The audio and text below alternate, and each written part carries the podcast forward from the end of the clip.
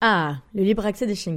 Vous savez, le fait qu'ils peuvent nous accompagner partout, en guidant leur maître ou avec leur famille d'accueil comme moi, eh bien si c'est inscrit aujourd'hui dans la loi, bien qu'encore difficile dans certains lieux, ça n'a pas toujours été le cas. C'est grâce à l'Association nationale des maîtres de chiens qui défend ce libre accès depuis sa création en 1979. Et la NM Chien vient justement de lancer son application mobile à télécharger sur tous les stores où je vous encourage à signaler toute difficulté ou refus d'accès, mais surtout à adhérer gratuitement que vous soyez maître de chien guide ou pas d'ailleurs. Et merci à l'ANM de soutenir mon podcast Future Chien Guide.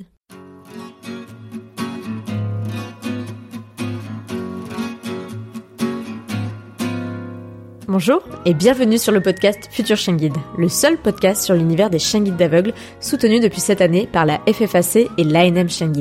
Je m'appelle Estelle, je suis passionnée par les chiens guides d'aveugles et bénévole pour cette cause à Paris. Je suis d'ailleurs persuadée que l'univers des chiens guides d'aveugles mérite d'être mieux connu. En tant qu'amoureux des chiens, futurs bénéficiaires ou autres curieux comme moi, vous croisez parfois des chiens guides d'aveugles et leurs maîtres en vous demandant mais comment font-ils pour se déplacer dans nos rues toujours plus agitées?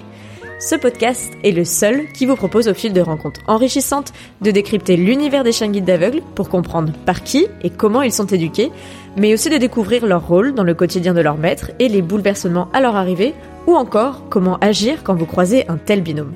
De manière assez inédite, je vous présente aujourd'hui Laetitia, qui est accompagnée d'aucun chien guide en fait. Ça fait longtemps que je voulais justement vous parler du choix d'avoir ou non un chien guide, sans jugement pour autant, afin d'échanger sur le fait que ce n'est pas automatique et que c'est vraiment une question de volonté ou non d'en demander un. Aveugle de naissance, Laetitia a très jeune eu tous les codes du déplacement à la canne blanche, même si elle n'a jamais vraiment apprécié ça. Les études supérieures l'ont amenée à évoluer dans différentes villes et même à l'étranger, avant de la conduire finalement chez Radio France. Mais pourquoi n'a-t-elle jamais demandé un chien guide? Et quelles sont les raisons qui peuvent exister derrière un tel choix?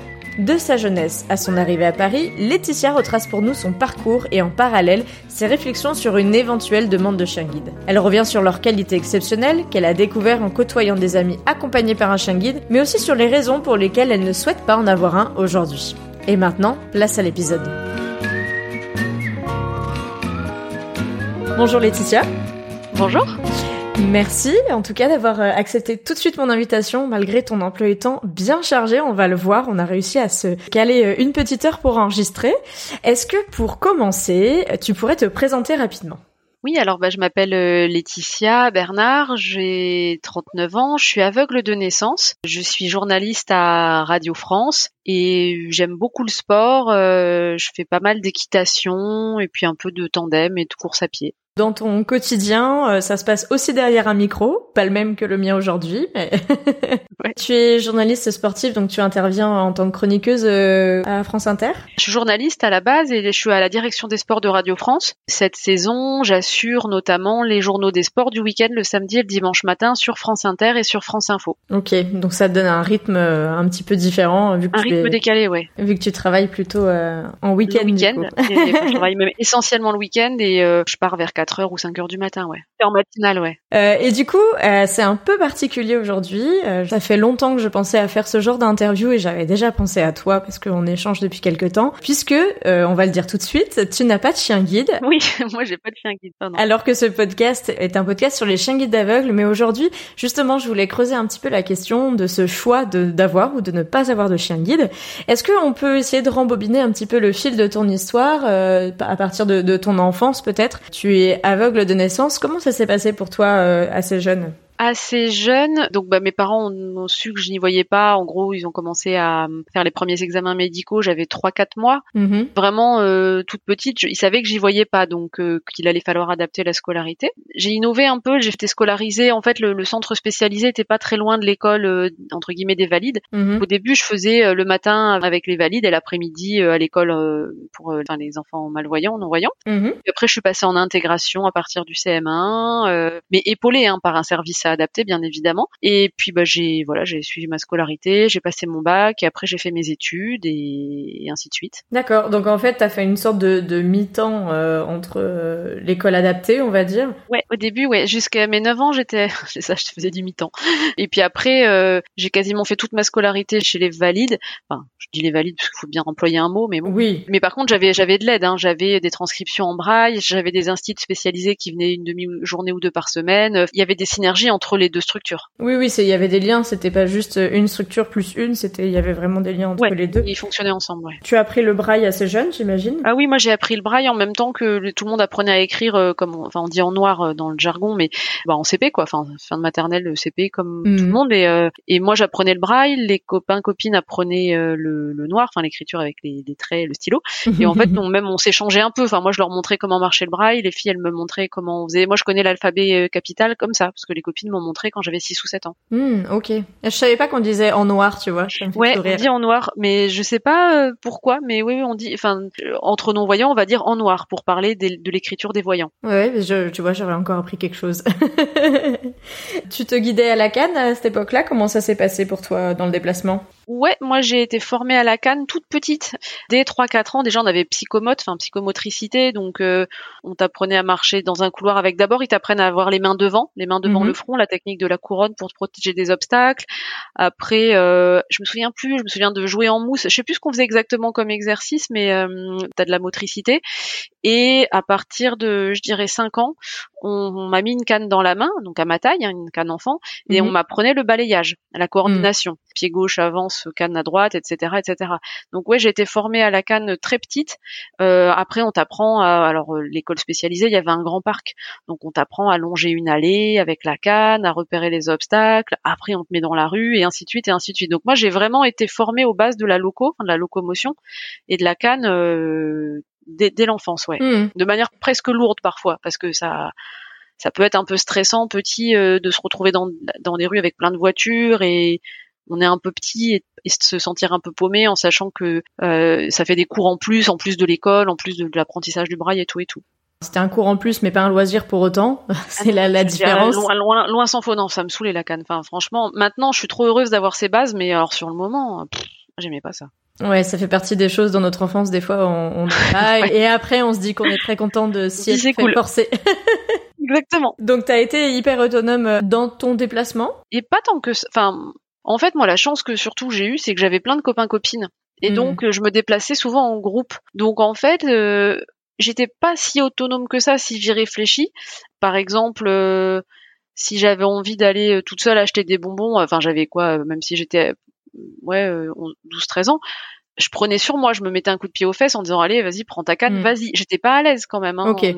J'aimais pas ça. Enfin, ça me stressait. Mm. Je savais le faire. En fait, j'avais la boîte à outils, mais ça me stressait beaucoup. Mm. Mais j'étais pas hyper autonome. Enfin, même quand je prenais le bus pour aller rejoindre les copines en ville, on, se retrouvait à plusieurs, quoi. C'est ce que me disait un peu Bérénice là, qui euh, maintenant est au lycée et qui a eu un chien guide du coup à la fin du collège. Bérénice dans l'épisode 28, elle me disait que bah, elle, ça lui a permis justement de sortir seule, c'est-à-dire sans les copines, c'est-à-dire de pas se donner rendez-vous euh, devant chez elle pour aller au collège, etc.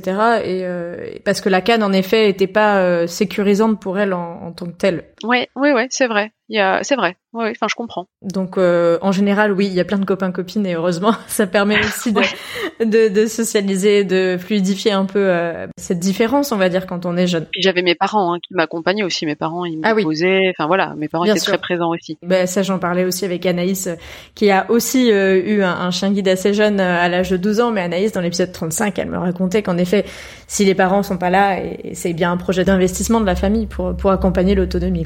oui, oui. Toi, tu as poursuivi tes études dans le cursus classique, on peut dire, du coup.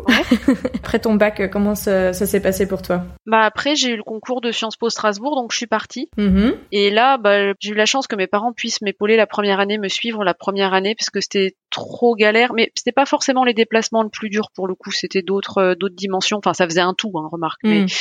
Mais au niveau de la canne, en fait, je me suis débloquée parce que j'ai commencé à avoir des stages d'été euh, au Move, qui était la radio jeune de Radio France. J'étais en colloque euh, chez ma meilleure amie euh, dans Toulouse mhm. à l'époque, parce qu'on était sur Toulouse. Et donc là, bah clairement, j'ai dit bon, faut que je sache aller avec ma canne le matin sur mes lieux de stage, je sache rentrer chez moi et tout ça. Je me rappelle, j'avais rappelé ma, ma prof de, de locaux de quand j'étais plus petite et mhm. Du coup ça a été vite réglé parce que comme j'avais les bases en une ou deux demi-journées, tac tac, elle m'a remis un peu en confiance.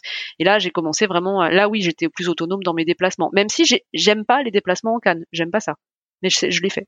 Et du coup euh, la question du chien guide est-ce qu'elle t'a traversé l'esprit ou pas du tout dans ton euh, alors pour moi en tout cas avant mes 18-20 ans c'était interdit. Enfin pour moi on pouvait pas avoir de chien guide quand on était mineur Mm-hmm. Je pense que c'est ce qu'on nous avait dit parce que oui, oui, on a dû se renseigner, c'est sûr. Et puis après, bah, mes parents, ils aiment pas particulièrement les, les chiens, enfin les animaux, tout ça. Mm-hmm. Ils aiment pas ni dans un sens ni dans l'autre, mais on n'avait pas d'animaux comme ça, enfin de chiens à la maison. Il n'y avait pas d'attirance particulière. Euh, Donc euh, ça a jamais été quelque chose où ils me disaient ah ce serait bien que t'aies un chien ou et même c'est marrant dans ma famille il n'y avait pas trop cette réflexion là. Mm-hmm. Enfin elle y était mais de loin. Et puis en fait après ben quand j'ai commencé à faire mes études, je voyais le truc, j'étais toute la journée dans un amphi, je pouvais bouger de ville. Quand je suis partie en Erasmus à Berlin et tout, je me disais mais en fait euh, prendre un chien, je voyais plus ça comme euh, un truc compliqué mmh que comme une aide. J'avais pas bien la dimension, euh, alors que maintenant je la comprends. Mais plus jeune, je voyais vraiment ça euh, comme quelque chose d'extrêmement compliqué finalement qui allait me rajouter une une contrainte. Ouais euh, tâche enfin des choses à faire alors que déjà je je faisais mon max. Voilà j'avais un emploi du temps enfin voilà j'essayais de me, me, débrouiller mais et puis aussi il y avait quand même j'étais dans un petit appart enfin souvent soit en résidence universitaire soit tout ça donc toute la journée en amphi. Euh, le soir ben soit manger chez les copains copines ou aller boire des verres enfin je voyais pas un chien s'insérer là-dedans j'avais pas de jardin voilà, je, me disais, c'est, c'est, ça va pas être cool pour le chien et moi, ça va me peser et ça va pas matcher. Mmh. Et puis cette question de avant 18 ans ou pas, c'est vrai que pour le coup, la fondation Frédéric Gaillan, elle a commencé à être en réflexion au début des années 2000, mais euh, c'est vraiment, ça s'est vraiment posé au fin des années 2000 et pour le coup, euh, euh, toi, déjà tu étais déjà plus grande. pas, pas, tu étais plus, grande. Plus grande, c'est, c'est rigolo de voir comment tu percevais ça, euh, et je pense que tu n'es pas la seule, et c'est hyper intéressant d'en parler aussi, de, de voir. Et puis, moi, je le vois euh, en tant que famille relais, en tant que bénévole, les premières questions que me posent les gens quand ils abordent le fait que j'ai un chien à mes côtés, un élève chien guide, ils me disent ah mais tu dois avoir une maison, tu dois, enfin, dans le sens vu que tu as un chien, tu as aussi 100 mètres carrés, un jardin et tous les aveugles. Ouais, ouais bah, je leur réponds bah, rapidement que moi non et que les déficients visuels sont pas plus riches que les autres malheureusement. mais c'est vrai que les gens se posent la question parce qu'on imagine souvent un, chien, sans parler d'un chien guide, mais un chien de manière générale dans un univers euh, plutôt, euh, on va dire, verdoyant et grand et nature quoi. Ouais, ouais, ouais. Euh, ouais, ouais, mais je comprends du coup. Enfin, Qu'il puisse se dégourdir les pattes. Et moi, franchement, j'étais toute la journée en cours ou assise à mon bureau à réviser. Et j'étais là, mais le pauvre chien, il va s'ennuyer, quoi. Enfin, mmh. ouais, je sais pas. Enfin, c'était, c'était ma, comme ça que je Non, c'est, la, la, vision des choses que tu avais, il n'y a pas de souci. Hein.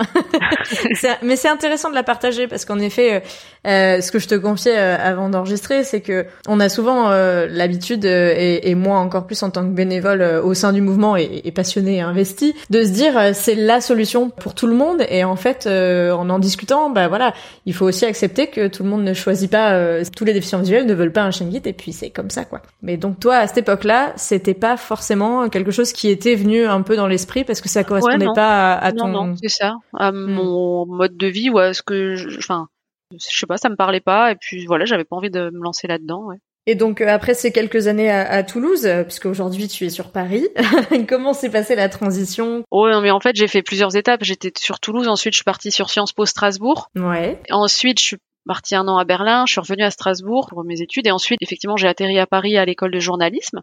Et en fait, une fois que je suis arrivée à Paris, finalement, c'était presque plus entre guillemets confortable au niveau notamment des déplacements parce que ben Paris, il y a tout le réseau de transport en commun. J'étais plus à l'aise quoi. Et puis j'avais eu le baptême du feu avec Strasbourg, avec les changements de ville. La transition s'est passée comme comme elle a pu, mais euh, mais bon voilà. Donc j'ai toujours j'étais toujours en Cannes, euh, voilà, et je suis toujours en Cannes. Et par rapport à ce que tu ressentais quand tu étais jeune, euh, la difficulté d'avoir la canne, éventuellement du regard des autres, je sais pas, enfin c'est ce que me disent parfois les invités. Non, moi le regard des autres par rapport à la canne, c'est pas enfin de toute façon le regard des autres par rapport au fait qu'on n'y voit pas, il est déjà euh, hmm. il, est, occulté. qu'il est. Hmm. Bah c'est compliqué. Donc canne ou pas canne, bon. Mais moi, la canne, le truc, c'est que c'est pas ultra fiable. Enfin, c'est fiable, mais ça demande une concentration et une vigilance quand on se déplace qui est épuisante, enfin, qui tire du jus, qui tire de l'énergie, hmm. parce qu'on est obligé d'être hyper attentif. Enfin, faut qu'on est obligé d'écouter tout ce qui se passe autour. Il y a des obstacles de partout, des poubelles, des machins. Trouver le passage piéton, c'est complexe. Clairement, euh, un chien guide, c'est une aide exceptionnelle. Enfin, c'est génial d'un point de vue pratique sur les déplacements.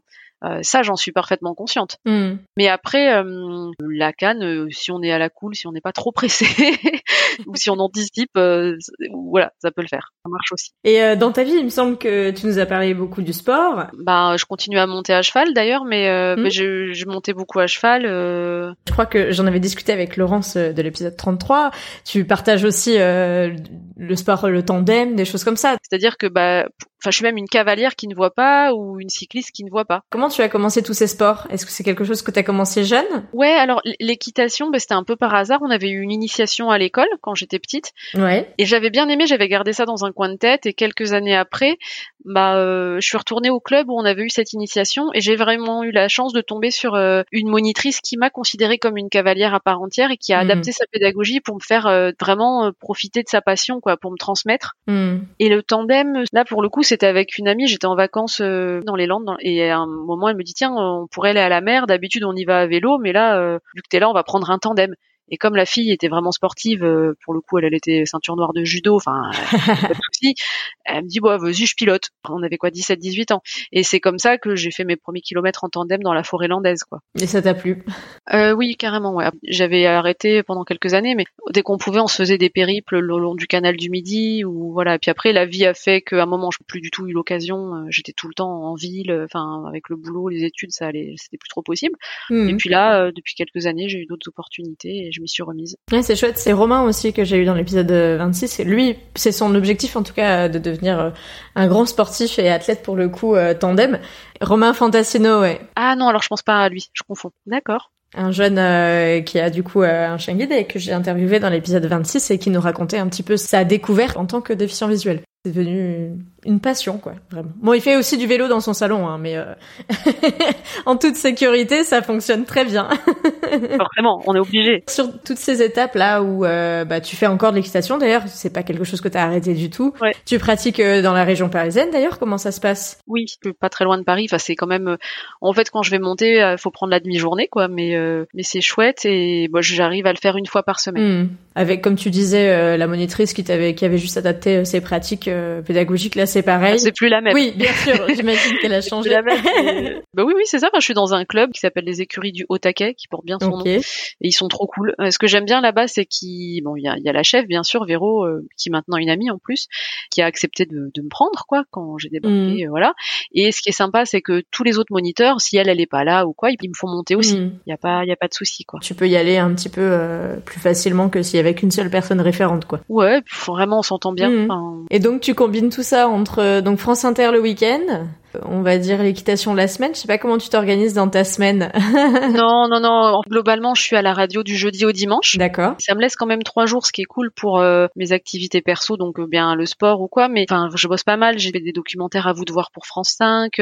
J'ai pas mal d'engagement maintenant, un peu au niveau au niveau associatif. Je suis la marraine d'une association qui fait la promotion du sport face, face au cancer du sein, enfin des activités de plein air. Mmh.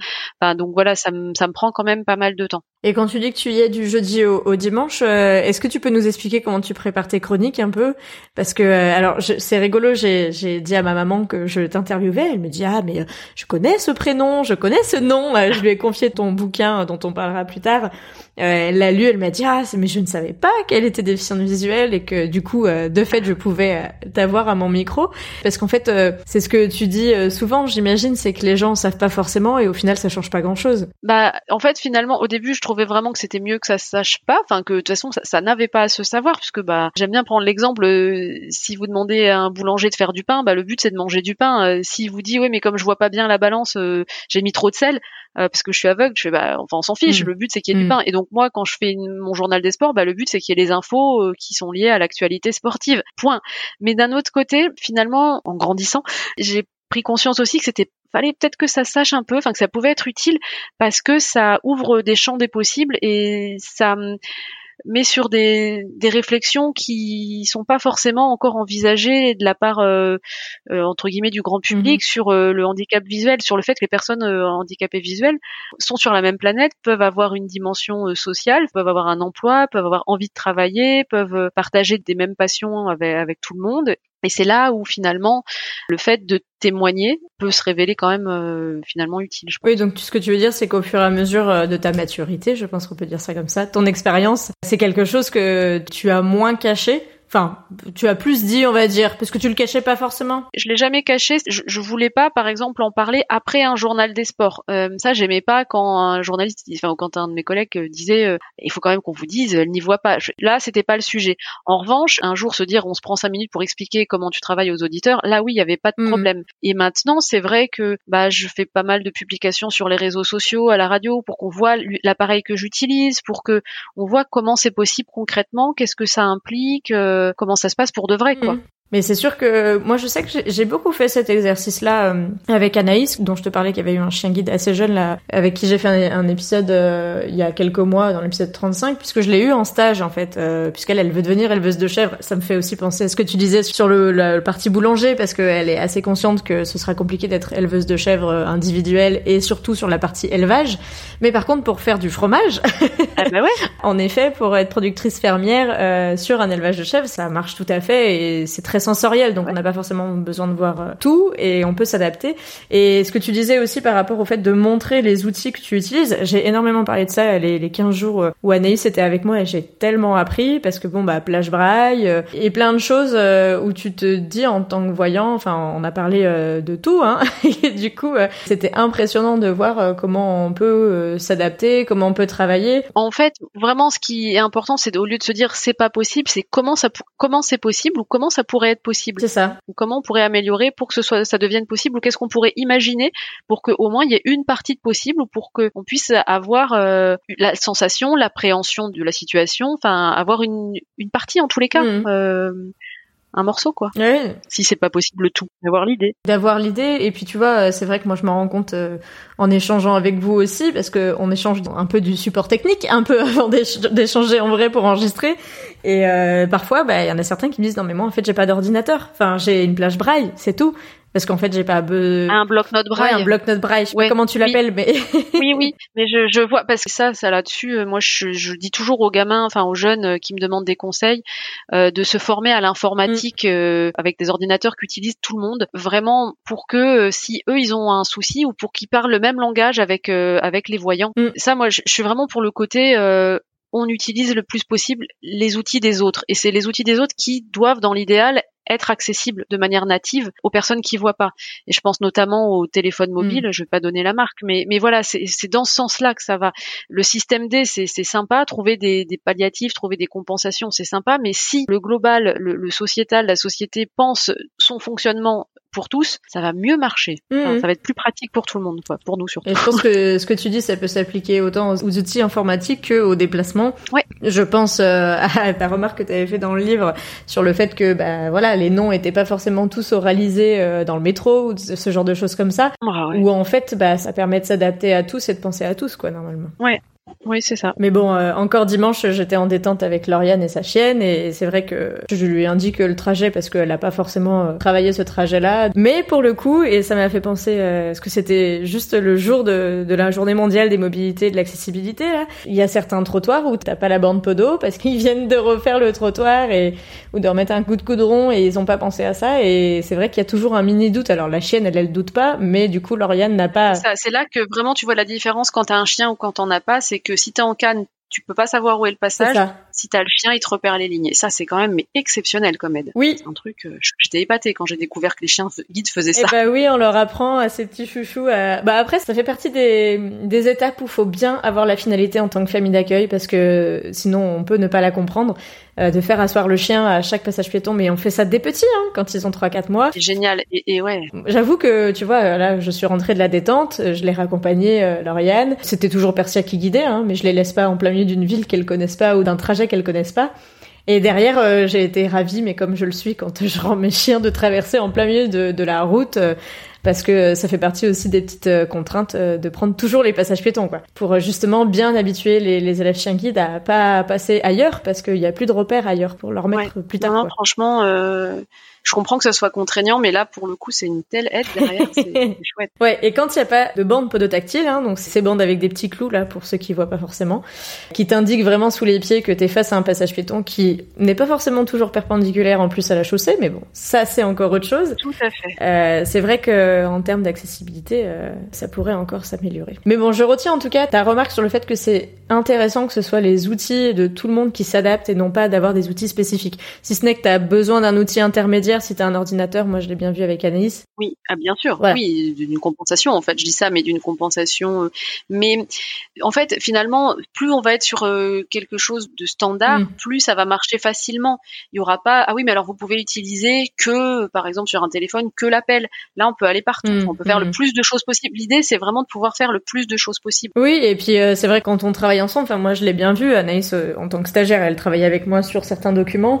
Et bon, alors tous les documents sont pas hyper accessibles. Je lui ai pas fait faire de la mise en page, du graphisme, etc. Il y a quand même des limites à l'adaptation, c'est normal. Mais cependant, une fois qu'elle avait écrit un paragraphe, moi je pouvais le lire sur son ordinateur, sur l'écran de l'ordinateur, euh, ce qu'elle avait écrit avec son clavier classique, et elle, elle le lisait sur sa plage, quoi ça faisait aussi partie des petites questions de bah, comment on fait avec un, un collègue euh, déficient visuel, euh, comment on gère parce qu'on connaît pas en fait. Oui, oui, oui. Bon, du coup aujourd'hui tu es donc chroniqueuse notamment parce qu'en fait tu fais plein d'autres choses. Euh, non, non, je suis quand enfin c'est ma, mon job principal, enfin mon job à plein temps, c'est vraiment la radio. Enfin, je suis journaliste à Radio France. Journaliste à Radio France, c'est comme ça qu'on peut te caractériser. Journaliste à la direction des sports de Radio France, très exactement.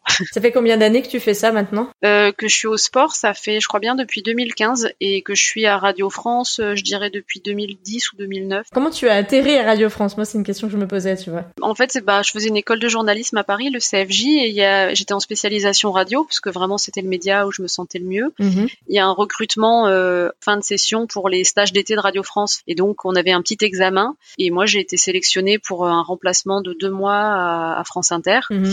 Et puis après, j'ai enchaîné pas mal de contrats de remplacement. Donc j'ai intégré leur pool de journalistes remplaçants qu'on appelle le planning. Mhm. Et puis un peu plus de deux ans après, euh, j'ai été titularisée à France Bleu Paris. Et ensuite, euh, cinq ans ou six ans après, j'ai bougé au sport. Et j'ai vu là dernièrement, euh, j'avais un petit peu suivi, tu as eu l'occasion aussi de faire le, le en débat. Bah oui, ça c'était le 22 mars. Oui. Donc pour refaire un peu le pitch du en débat, tu as animé le en débat. donc. Non mais ça c'était marrant. Ouais. Parce que ça, franchement, on est parti mais d'une feuille blanche avec un, un copain, enfin un ami euh, qui est à, à PDV. Euh, et en fait, euh, l'idée c'était de créer un événement pour euh, parler du handicap dans la campagne présidentielle, enfin pour mettre un peu le mhm. handicap en avant au niveau de la campagne présidentielle parce que bah, il était assez peu présent. Mhm. C'est vrai qu'on est parti de rien et on a abouti à un site avec des entretiens filmés dans les QG, des entretiens de 20 minutes. Et puis euh, le jour J, on a des candidats qui se sont déplacés, des porte-paroles. Enfin voilà, on avait huit parties représentées et euh, on a fait un événement d'environ deux heures avec euh, des questions aussi des internautes et des questions dans la salle. Alors c'était assez complexe Vraiment, c'est tout le monde n'a pas pu poser les, ces questions. Hmm. On, a vraiment fait ce qu'on, enfin notre maximum, mais j'espère que ça appellera d'autres initiatives et celle-ci va nous servir aussi de ballon d'essai, on va dire. Mais hmm, de support, ouais, ouais pour d'autres. Bon, c'est déjà une sacrée. Euh, moi, quand on a démarré euh, le, projet, je pensais pas qu'on réussirait déjà à mettre ça en place à la maison de la radio. En plus, euh, avec Radio France qui nous soutenait, c'est génial, qui a fait des relais aussi sur les antennes et qui nous, voilà, on avait la grande salle, etc., etc. Donc avec Blind and Design aussi au niveau des, équipes techniques et puis et aussi des, dans les QG. Donc c'était vraiment bien. Oui, c'est vrai que j'avais vu ça. Alors moi ça m'avait fait sourire. Je vais t'expliquer pourquoi parce que quand j'ai interviewé Justine il y a plus d'un an, c'était pendant les, histoires de la hache qui ne sont pas terminées, hein, l'allocation adulte handicapé et de sa déconjugalisation par rapport au conjoint, etc. Et Justine dans l'épisode 9, alors c'est une jeune hein, qui est encore étudiante, qui accompagnait un chien guide. On avait beaucoup parlé de ça, on avait suivi la pétition, etc.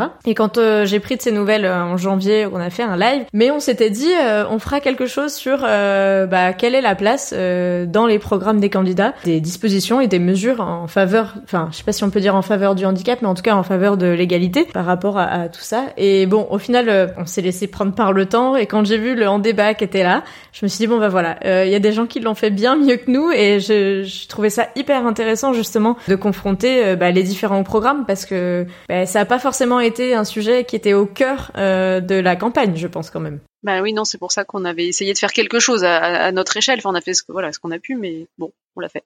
Mais le fait d'avoir été soutenu, de l'avoir fait euh, bah, au sein de la maison de la radio, je pense que ça c'était très fort quand même comme signal euh, de la part des candidats. Oui, oui, oui, mais c'est aussi pour ça que ça que ça a pris. Enfin, c'était vraiment des énergies euh, qui se sont mises ensemble et, et oui, évidemment, j'ai beaucoup beaucoup de chance d'avoir mon entreprise qui, en fait, les, valeurs enfin, autour du handicap sont très importantes pour Radio France et j'ai vraiment la chance d'avoir une écoute à la maison de la radio qui, qui est exceptionnelle. Et puis, du coup, j'ai ton livre sous les yeux. Il y a le logo de Radio France, bien sûr. Alors, le livre s'appelle Ma vie est un sport d'équipe. Il est paru l'année dernière, en 2021. Comment tu en es arrivé à écrire ce livre? Bah, En fait, c'était une question de progressivement euh, de réflexion. On me pose beaucoup, beaucoup de questions. Et à force de répondre, etc., je me suis dit, mais ce serait bien, enfin, ce serait bien finalement de, de faire un témoignage. Il y avait toujours cette notion de peur du handicap visuel, euh, bah, ce côté, euh, on comprend pas forcément, enfin, les gens qui ont jamais rencontré de personnes avec un handicap sont pas forcément à l'aise, savent pas trop comment s'y prendre.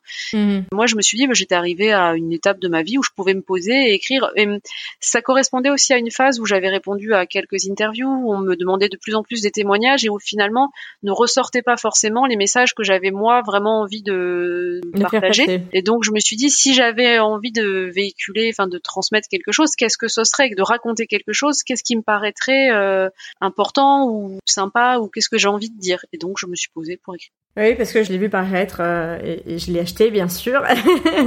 c'est un ouvrage où tu parles beaucoup. Alors, sport d'équipe, euh, c'est pas uniquement le sport euh, sportif, c'est aussi. C'est au sens large, c'est la réalité de mon quotidien et de la vie quand on n'y voit pas. Quoi, on a besoin des autres, mais dans le bon sens du terme. Et c'est le fameux seul on va très vite, mais ensemble on va plus loin. Quoi. Oui, c'est vraiment ça, le fait que c'est pas uniquement dans le sport qu'on trouve cette valeur d'équipe, mais que tu l'as aussi dans, dans, tout, dans tout au quotidien. Ah bah oui, au travail notamment. Euh, ah oui, oui, oui, bien sûr. Et que euh, c'est ça qui te permet aussi de, de continuer à avancer. Euh. Et c'est ce que j'aime aussi. Moi, j'aime beaucoup, j'aime beaucoup fonctionner en équipe. Et justement, où tu en es dans, dans ta réflexion par rapport au chien guide? Est-ce que c'est quelque chose Tu nous as quand même partagé le fait que tu comprenais quelques éléments maintenant que tu n'avais pas forcément euh, compris euh, dans ta jeunesse, on va dire. Est-ce que c'est quelque chose que tu écartes définitivement ou il faut jamais dire jamais euh? Oui, voilà, faut jamais dire jamais, très franchement. Je sais pas, là comme ça, je suis pas plus décidée qu'avant. mais je suis pas là pour ça, hein. je suis pas là pour te convaincre. Non, non, mais de toute façon, il y a pas. Mais par contre, là où par rapport à, à il y a quelques années, là où j'ai avancé, je vois vraiment à quel point ça peut aider. Ça peut vraiment aider. Il y a, il y a encore dix ans, je vous aurais dit, oh, il n'y a pas besoin. Mais en fait, si, bien sûr, bien sûr. Et puis, euh, après, c'est vraiment des chiens euh, exceptionnels. Je vois les, les, relations qu'ils ont aussi avec euh, leur maître, elles sont, elles sont vraiment chouettes. Et vraiment, oui, le, le, le chien guide, bien sûr que même je vois moi en tant que femme, quand je me balade dans le soir, etc. à Paris, que je me fais aborder plein de fois, je me dis c'est vrai que si j'avais un chien, il y aurait un côté sécurisant qui serait pas désagréable, par exemple. Hmm. Mais c'est un choix dans le sens où je veux pas prendre un chien juste comme un outil, enfin comme un, enfin pas comme un robot, mais oui, il faut que ce soit un partenaire, quoi. Ouais, c'est ça. Il faut vraiment une, je ressente pas trop ces contraintes parce que j'ai pas du tout envie de les faire ressentir aux chiens et j'ai beaucoup trop de respect aussi pour ce qu'ils font. Hmm. Donc c'est vraiment euh, moi dans ma façon de vivre. Enfin, c'est marrant, hein, mais je, je me vois pas me réveiller à 3 ou 4 heures et réveiller le chien et dire viens on, on va à la radio. Hmm. C'est bête parce que dans l'absolu je pense que le chien il s'en ficherait. mais juste moi je me vois pas trop faire ça. Et pourtant pourtant franchement j'adore marcher. J'habite pas très loin de Radio France, mais si j'avais un chien j'irais à pied. Mais là, j'y vais pas à pied parce qu'il y a des, c'est un peu galère les traversées, il y a des, des gens, des magasins partout, etc. Donc, je prends le bus. Mais c'est vrai que si j'avais un chien, je marcherais beaucoup plus dans Paris. Hmm. Et moi qui adore marcher à pied, des fois je me dis c'est, c'est étonnant que je reste quand même sur ce côté. Bah oui, mais non, je, je préfère pas. Donc c'est un choix. C'est ton choix. Oui, voilà. Mais avec toutes les parts de doute euh, qui existent dans les choix. Oui, et puis l'évolution, comme tu dis, de ouais. tu n'écartes pas un jour le fait d'en avoir un ou pas. Non, non. Et c'est pas un refus, c'est pas. C'est ça aussi qui m'intéressait d'échanger avec toi. Parce que tu n'es pas anti-chien. non, pas du tout. Ah non, c'est voilà. pas. Même au contraire, je vois vraiment. Euh, ah non non non, euh, je trouve ça génial. Euh, il y a des gens qui sont très heureux et, et je le comprends. Enfin, au contraire, non non. Mais c'est juste que voilà, c'est vraiment un choix individuel et aujourd'hui c'est pas le choix que tu as fait, mais euh, ça veut pas dire que tu en auras jamais dans ta vie. Et, non, je sais pas. Ouais ouais.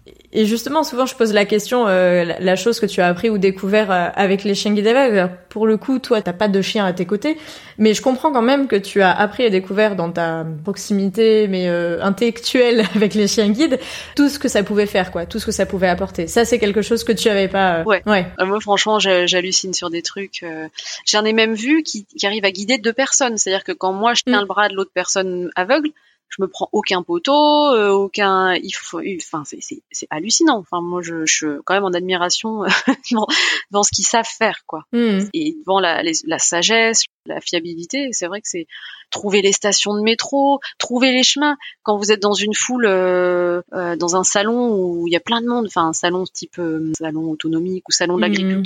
Il va vous trouver l'axe pour passer, l'axe pour sortir du bâtiment. Je trouve ça dingue. Enfin, mmh. dingue, je, trouve ça très fort. Et puis tu en côtoies quand même, c'est pas parce que t'en as pas toi que tu côtoies pas de chien guide du coup, si je comprends bien. Bah oui, puisque je côtoie quand même des personnes non-voyantes ou malvoyantes qui ont des chiens guides. Il y en a beaucoup quand même, et oui, donc je vois, je vois vraiment comment ça, comment ça marche, ouais. ouais, ouais. Est-ce qu'il y a quand même euh, un moment où, parce que c'est une question que je pose aussi, on tâtonne hein, dans cette interview, mais où tu as été bluffé par un chien guide justement, même si c'était pas le tien? Bah ouais, je te dis, c'est quand il arrive à nous guider à deux, quoi. Ouais. Franchement, euh, qu'on arrive à faire euh, dans un quartier que je connais pas du tout, euh, d'une station de métro à euh, un endroit, je sais pas où, enfin mhm. peu importe, mais un immeuble où le chien il gère les deux. Sans problème. Et où on est posé, où on peut discuter tranquille, alors que quand on marche en canne à deux, on peut discuter, mais bon, il y a des il y a des heures quoi. Il y a des interruptions des fois. Oui, c'est plus compliqué du coup, faut faut être focus. Ouais, ouais. C'est vraiment ça qui me ça et le côté aussi liberté pour marcher. Je vois le nombre de copains qui viennent à pied d'un point A à un point B, hmm. où ils se font une demi-heure de marche à pied, où moi en canne je mettrais trois quarts d'heure ou une petite heure, enfin vraiment, et où euh, j'arriverai, euh, j'en aurais marre parce que j'aurais galéré avec, euh, je sais pas, 12 poubelles, trois trottinettes, des hmm. vélos, hmm. le passage piéton qui était pas bien machin, le, enfin bon, tout ça quoi. Ça me rappelle, tu étais au bras d'un ami qui était guidé par son chien. Exact. Et c'est vrai que Jean-Pierre que j'ai eu dans l'épisode 30 me racontait justement que c'est comme ça en fait qu'il est arrivé euh, au chien guide. C'est un jour où il a eu l'occasion de suivre un ami par le bras, qui lui-même était guidé par un chien guide, et que là il a été hyper bluffé du fait qu'ils se sont pris aucun obstacle. Et en fait c'est ça qui lui a fait euh, justement euh, avancer dans cette démarche de chien guide qu'il avait pas du tout en mm. tête, en disant mais en fait c'est beaucoup plus qu'un confort technique au final parce que t'as beaucoup plus de choses à partager. Mais c'est avant tout le confort technique du déplacement qui lui avait fait réfléchir, on va dire, à cette cette possibilité là. Bah, moi l'étape que j'ai pas encore euh, mais je pense que ça va arriver. C'est, ils m'ont toujours dit les copains, mais prends un harnais et suis un chien et tu verras comment c'est. Mhm. Ça, je l'ai pas encore fait, mais c'est vrai qu'il faudrait que je le fasse. Mais là, ça pourrait peut-être me faire changer d'avis. C'est possible, c'est pas exclu. oui, oui, non, mais ça c'est aussi à toi de voir dans ton expérience. Et à l'inverse, euh, je sais que j'en avais beaucoup parlé avec euh, Fabienne Ostan, qui elle fait beaucoup de danse, donc dans le siège fermé, à son association. Mm. Et dans l'épisode 15, alors qu'elle venait juste d'annoncer la mise à la retraite de son premier chien guide et unique pour l'instant Finlay. Du coup, j'ai sauté sur l'opportunité parce que on a beaucoup parlé de la retraite et c'était très bien. J'ai eu l'occasion d'avoir dans l'épisode 16 la famille de retraite qu'elle avait trouvé, etc. avec l'école. Et c'était vachement bien parce qu'aujourd'hui, il y a eu un avant chien guide pour elle, un après, mais il n'y a pas forcément un après avec un second chien guide pour l'instant. Mm. Je l'ai eu là il y a pas longtemps. On a fait un, live Instagram parce que c'était les un an de, notre épisode ensemble. Mm. Et c'est intéressant aussi de voir que voilà, c'est pas non plus on a un chien guide et on en a toute sa vie ou on a un chien guide très jeune parce qu'on enfin voilà, c'est vraiment la relation avec les chiens guides est vraiment très personnelle et elle découle beaucoup du choix aussi que vous vous faites en fait tout simplement. Oui. Et c'est pas un automatisme, tu peux en avoir un, plus en avoir et c'est un choix de continuer ou pas encore avec un chien guide, de faire une pause, de commencer plus tard. Enfin, j'ai envie de dire voilà, c'est un parcours de vie qui est pas juste euh, bah t'es déficient visuel, tu vas faire ta demande de chien guide quoi. Ah bah non, puis il y a même des personnes, je pense, qui pourraient pas bien, parce que c'est une responsabilité aussi le chien. Enfin, faut quand même euh, mm. faire attention, quoi. Il y a tout le côté euh, bah, logistique, euh, faut le sortir tous les soirs, même si on est crevé. Enfin bon, voilà, tu connais ça. Faut mm. Lui donner à manger, respecter telle consigne par rapport au dressage, enfin etc. Donc c'est vachement important. C'est aussi une responsabilité, c'est un engagement. Le chien, il nous donne tout et il faut s'engager vis-à-vis de lui aussi. Mm. Des choses à donner de notre côté. Il faut que chacun fasse une part du, du chemin et c'est très chouette mais il y a aussi des gens qui n'ont pas cette appétence-là, tout simplement, et c'est possible. Enfin, c'est un droit. Et bon, je pourrais dire, il n'y a pas de jugement de valeur, mais c'est vraiment voilà question de personnalité, question de phase de vie, de moment de vie, d'envie, de, de, choix. Exactement, c'est ça. Avoir un chien guide ou de pas avoir un chien guide, c'est un choix.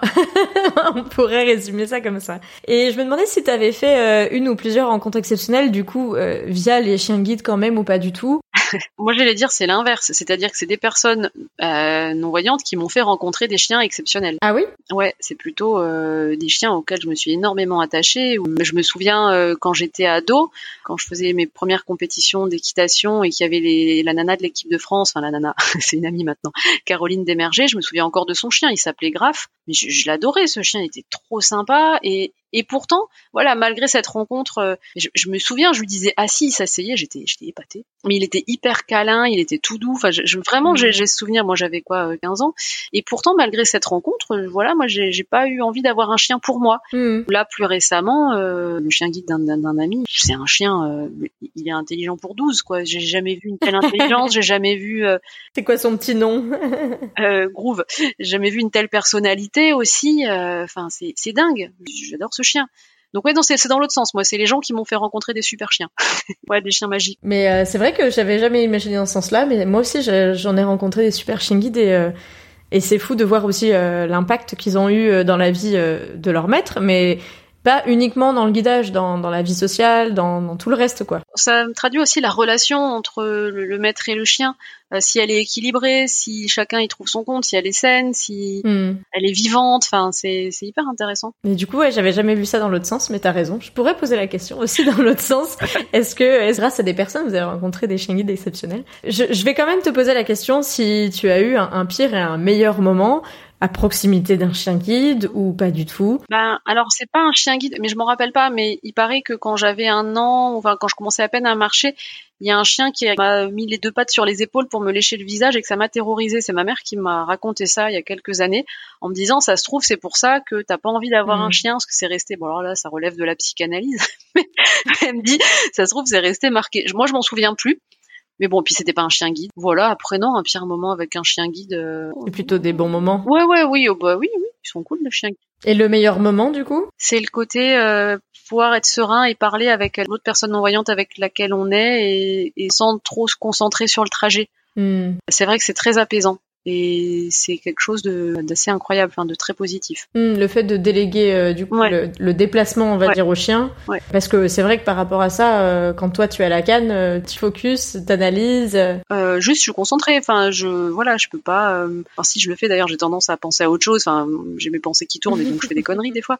Mais des fois, je me retrouve mais tellement pas au bon. Enfin, j'ai tourné, j'ai pas fait gaffe. Enfin bon, normal. Et justement, ça, quand on a le chien, c'est génial parce qu'on peut, penser quoi. Enfin, on peut bah, faire comme vous, euh, enfin comme comme les voyants quand ils se baladent, quoi, euh, hmm. flâner. Enfin, il y a, y a un côté euh, balade qui, qui va être plus agréable. Enfin, en tout cas, au moins une dépense d'énergie en moins. Et inversement, tu vois, par mon expérience, quand on a un élève chien guide, euh, je pense qu'on retombe au stade, on peut pas tenir une conversation. Enfin, non, ouais. Je le, je le fais très bien avec des gens qui connaissent les chiens guides parce qu'en fait, ou avec des gens qui ont des chiens guides. Euh, pareil, là, tu vois, je te parlais de Lauriane, quand on parle dans la rue et qu'en même temps, je lui dis euh, les lignes à gauche, etc., et qu'elle, elle redit à son chien, on le fait assez naturellement et on reprend là où on était dans notre conversation sans problème. Mm.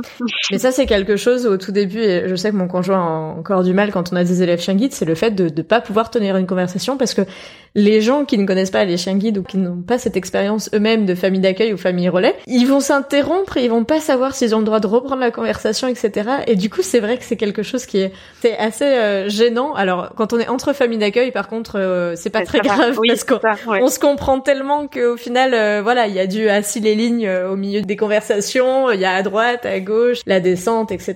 Alors qu'avec des, des gens qui connaissent pas, ça peut être un peu perturbant, rien que le fait de s'arrêter au passage piéton. C'est un peu bizarre de dire assis les lignes à son chien, de se rendre compte que la personne est un mètre devant, parce que oui, le feu est vert, oui, on est bien sur un passage piéton, mais non, le chien doit s'asseoir, quoi.